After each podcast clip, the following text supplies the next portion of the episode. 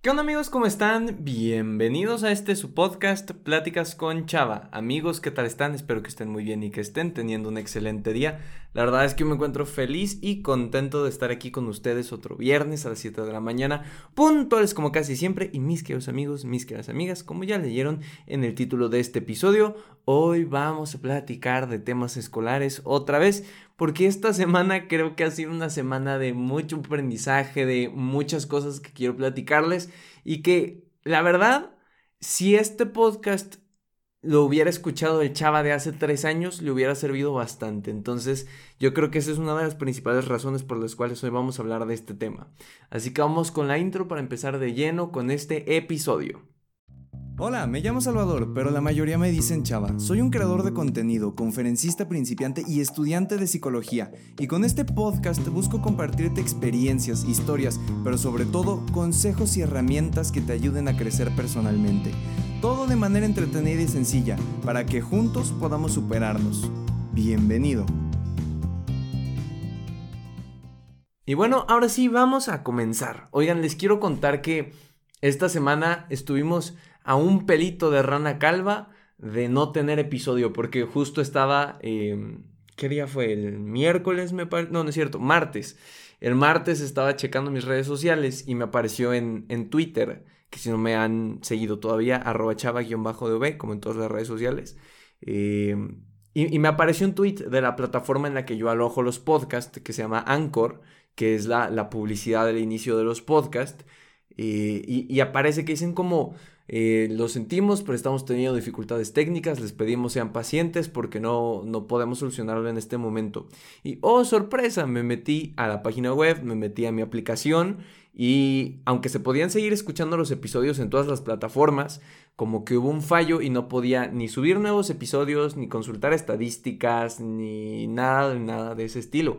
Entonces me espanté porque dije, híjole, quién sabe cuánto van a tardar, porque pasó un día y no lo arreglaban y dije, ya, aquí fue. Entonces les avisé por, por mi Instagram, que es donde siempre les digo que es, o sea, siempre les digo que es importante que me sigan en Instagram porque ahí siempre doy como los avisos generales, las noticias y es una manera muy sencilla de comunicarles todo. Porque hacer un audio de dos minutos diciéndoles, hey, no se va a poder grabar un episodio esta semana, está bastante complicado. Entonces es mejor por Instagram ahí para que se enteren. Eh, pero justo, entonces subí unas historias y les dije de que, hey, a lo mejor no hay episodio esta semana. Y como yo supuse que no se iba a arreglar, eh, pues no preparé un, tema así contundente y, fuerte, así cañón, porque pensé que no se iba a poder. Pero justo hace rato eh, estaba pensando de que, de que les iba a hablar el día de hoy. Y pensé en hablar de la escuela porque eh, hoy es mi último día de, del semestre, estoy cerrando, entre comillas, ¿no? Porque esta era la semana de exámenes barra terminar clases, pero pues una maestra me acaba de dejar una tarea para el lunes de vacaciones pero pues así las cosas. Yo sé que eso no tiene nada que ver, pero ahorita les explico el por qué. Entonces, lo que sucede es que, eh, pues esta última semana he estado cargado de exámenes y tal, y como les comenté el episodio pasado, esta semana tenía un examen bien pesado de inglés que me daba bastante, bastante miedo. Quiero decirles a todos los que me mandaron sus buenas vibras, sus oraciones, eh, todo su amor ahí por, por Instagram. Se logró pasar ese examen, claramente lo pasamos estamos más relajados gracias a eso, pero de eso decidí platicar y ahí les va. Creo que eh, alguna vez lo platiqué en un episodio del podcast de una manera muy breve y si mis amigos de la universidad me están escuchando a lo mejor se van a sacar de onda, pero eh, durante mucho tiempo de mi vida, vamos a llamarlo así, fui una persona muy floja para la escuela eh, no me interesaba mucho, para serles honesto, no me esforzaba en sacar unas buenas calificaciones, ni en prestar atención, ni en aprender.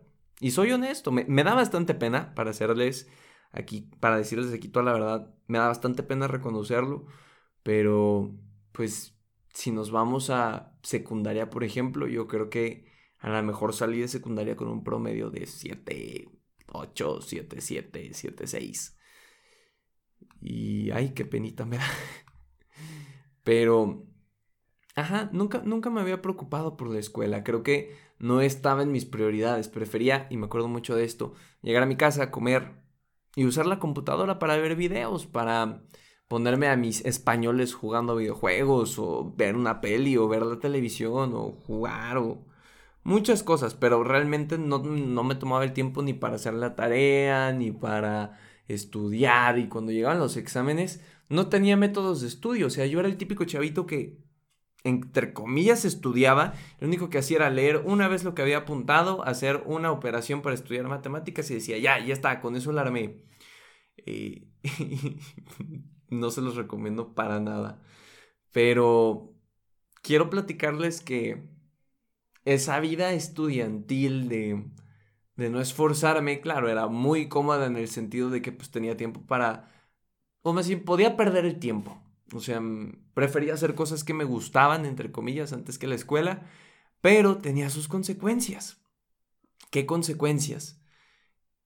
A mí siempre me dio mucha pena, muchísima pena cuando un profesor me hablaba enfrente de todo el grupo y me decía, qué porquería de trabajo es esta, qué porquería de examen es esto que hiciste. O cuando me acuerdo muchísimo, en que cuarto de primaria, eh, mi profesor que se llamaba Leonardo, me parece, era súper estricto y pues para como yo era, pues no nos llevábamos muy bien. Me acuerdo que una vez que teníamos un libro que se llamaba el MDA, Me divierto y aprendo, que tenía de que cosas de español, matemáticas, ciencias naturales. Era como un libro de trabajo. Y yo me acuerdo que nos había dejado unas páginas de matemáticas, operaciones o fracciones o lo que sea, y yo no las hice.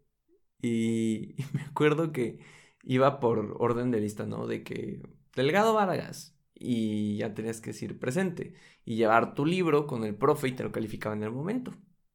Y me acuerdo que cuando hice mi nombre, a mí me dio bastante, bastante miedo porque fue como, chino, lo hice, ¿qué voy a hacer? Y además me acuerdo que decía, por favor, Diosito, si me estás escuchando, haz que mágicamente aparezcan contestadas mis páginas, aparezca con mi letra contestado lo que debía haber respondido. Y, obviamente eso nunca iba a pasar, ¿verdad? Diosito no opera de esa manera. Pero de niño tú te crees todo. Y me acuerdo que revisaba en mi mochila fingía que estaba buscando y buscando y buscando y decía, ay, ¿qué cree, profe? Se me, se me olvidó, este, no traje el libro. Eh, y seguía buscando y buscando así. Que de esas veces que tú buscas, sabes que no hay nada, pero sigues buscando nada más por aparentar. Y nunca se me va a olvidar cómo el profe estaba sentado en la silla ahí, al lado del escritorio, mirándome fijamente, moviendo el pie así como ansioso, diciéndome, ¿y qué vamos a hacer? ¿Cómo te voy a calificar? enfrente de todo mi salón. Qué horror, qué espanto. Me da bastante pena. Me acuerdo en preparatoria, incluso en algunos momentos, que, no sé, yo tenía la fortuna de juntarme con compañeros que eran muy listos. Mis mejores amigos siempre, han sido, siempre han sido las personas más listas en cuanto a obtener calificaciones altas se refiere. Y y era horrible llegar con ellos y ver que, hey, no, pues yo saqué 9 y yo saqué 9.5, ay, yo les gané, saqué 10. Y yo llegaba con mi examen de lectura y redacción con un 7. Y me preguntaban, me acuerdo horrible, recuerdo lo horrible que era que me preguntaran cuánto sacaste y tener que decir, ah, ni me fijé, ah, no me interesa. Eh". O llegar y que te daban tu examen y lo tenías que doblar, así para que nadie viera la calificación y te ibas rápido a tu lugar y lo guardabas. Y, y te preguntaban, oye, ¿cuánto sacaste? Ay, no me acuerdo, ya lo guardé. Al rato que lo saque te digo. Me daba muchísima vergüenza. Pero claro, en el momento no lo pensaba. O sea, me entregan mi examen y claro, qué pena, qué vergüenza, no quiero verlo. Pero llegaba la semana, la siguiente semana de exámenes y ahí me veías. En vez de estudiar, me ponía ahí mi YouTube, me ponía ahí mi, Creo que Netflix todavía no, pero me ponía ahí mi YouTube, me ponía ahí mi televisión y, así se me pasaba la hora. Y mis papás son testigos de esto. Papá, mamá, si me está escuchando, los quiero mucho. Perdónenme por hacerlos sufrir tantos años con esas calificaciones.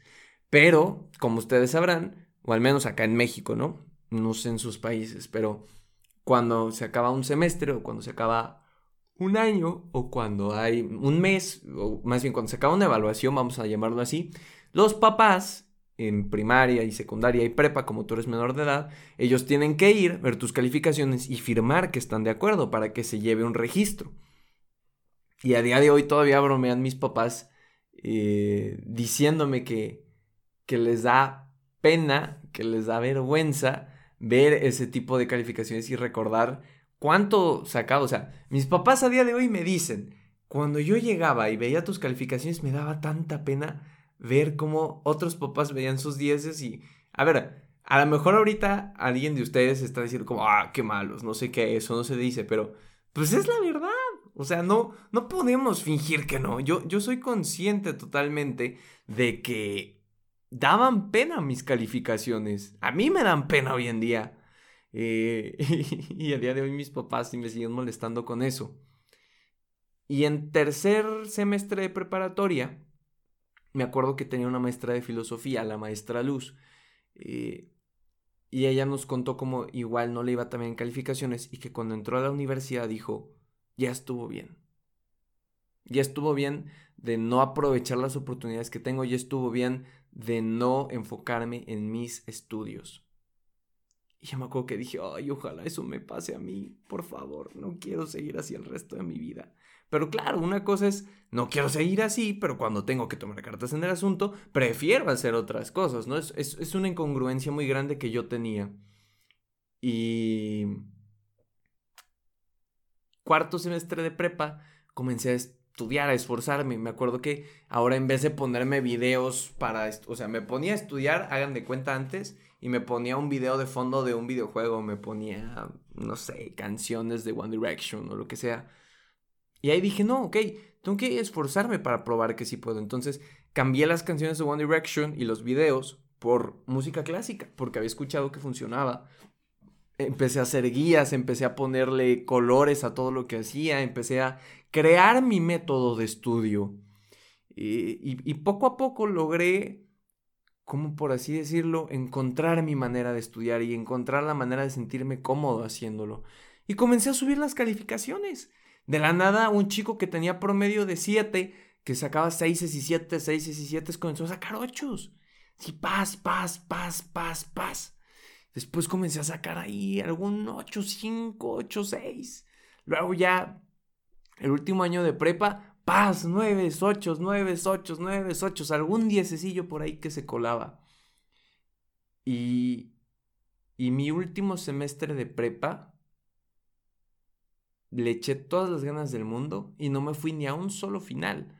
Que acá un final era como cuando no alcanzas el 8 promediado, te hacen un examen de todo, todo, todo lo que viste en el semestre y esa va a ser tu calificación. Lo que saques es lo que tienes en el semestre.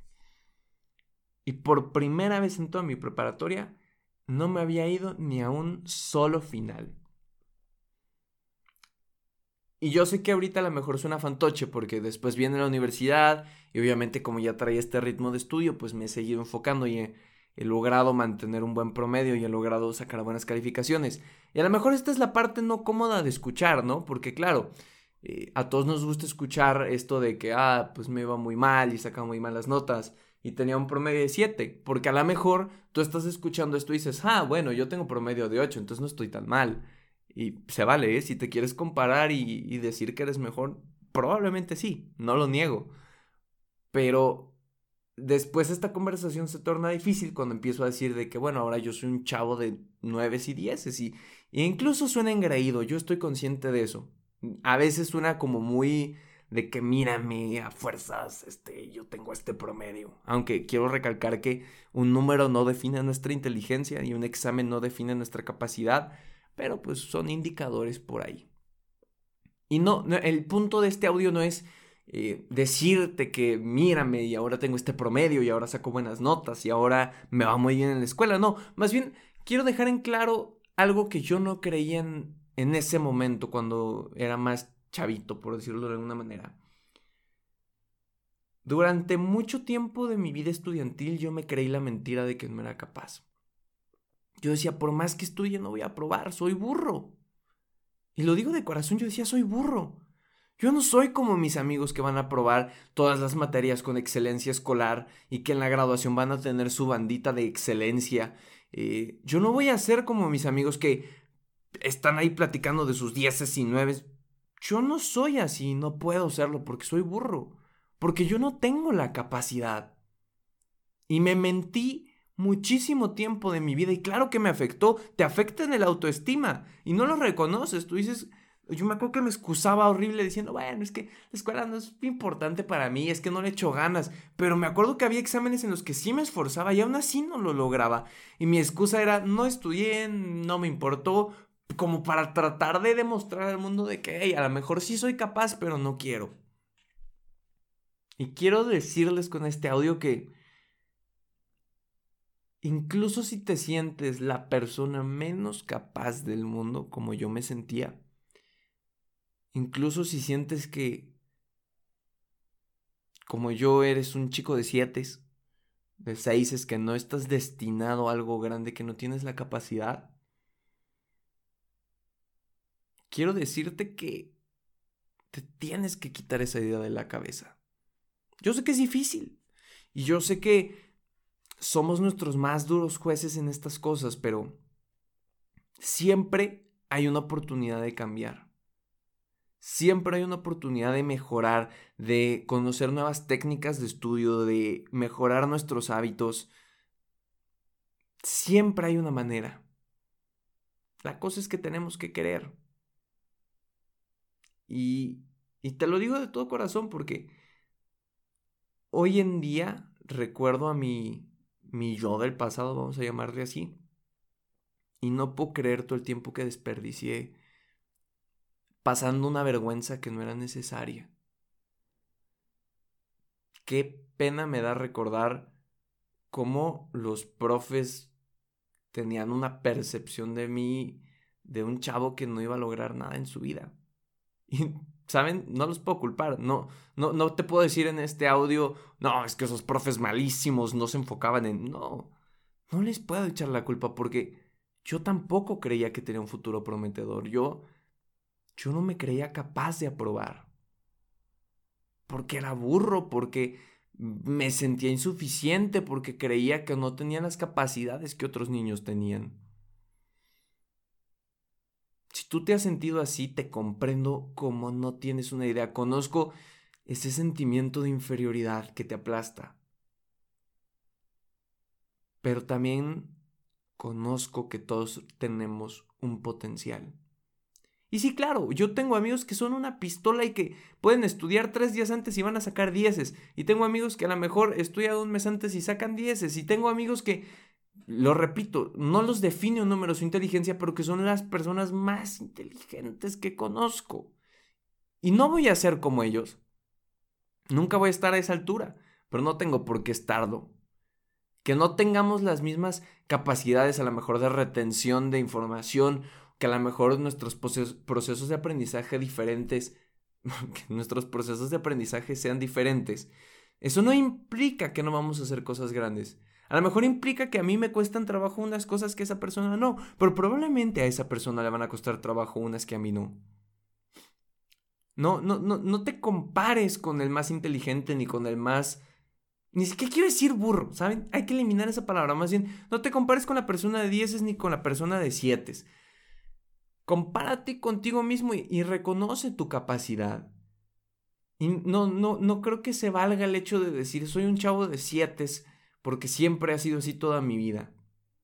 No eres una persona de siete, no eres una persona de seis, eres una persona con nombre y apellido, con un potencial y una capacidad que tal vez no conoces en este momento, pero que puedes conocer si te enfocas. Imagínate, si yo, yo era el típico chavo en tu salón que tú dices, qué burro, caray. O sea, Chava no tiene futuro. Este carnal ni siquiera va a terminar la prepa. Yo era esa persona. Yo era ese amigo al que no querías en los trabajos de equipo, porque no trabajaba. Si eres un profesor, yo era ese alumno que no te caía bien porque sabías que no tenía probabilidades de pasar tu materia. Y si te sientes identificado, yo era como tú y me sentía como tú. Pero las cosas cambian. Pero hay que decidir cuándo. Y de verdad espero que para cuando decidas explotar tu potencial y dar lo mejor que tienes, Espero que no sea en tu último semestre de tus estudios. Espero que no sea en tu último año de preparatoria o de carrera o de secundaria. Espero que sea lo más pronto posible para que dejes de sentirte de una manera tan incómoda y comiences a ver el potencial que tienes como persona y te des cuenta que lo único que te hacía falta era enfocarte y conseguir nuevos métodos de estudio. Muchas gracias por haber escuchado este podcast, por haber escuchado este pequeñito audio ahí que te dejo todos los viernes. Eh, si te gustó, te invito por favor a que lo compartas en tus historias de Instagram desde la aplicación de Spotify. Si me escuchas en Apple Podcast, por favor deja una reseña ahí abajo, un comentario, porque eso ayuda a que el algoritmo eh, pues nos recomienda más personas. También te dejo mi canal de YouTube en la descripción de este podcast, aunque ya lo conoces, Chava Espacio B, porque ahí subí un video de técnicas para pasar exámenes que creo que te pueden ser bastante útiles si ya te motivaste a empezar este proceso de mejora. Y nada, te agradezco y te deseo lo mejor para este fin de semana. Nos escuchamos la siguiente semana en este tu podcast Pláticas con Chava. Que tengas un excelente fin de semana y que lo aproveches al máximo. Hasta la próxima.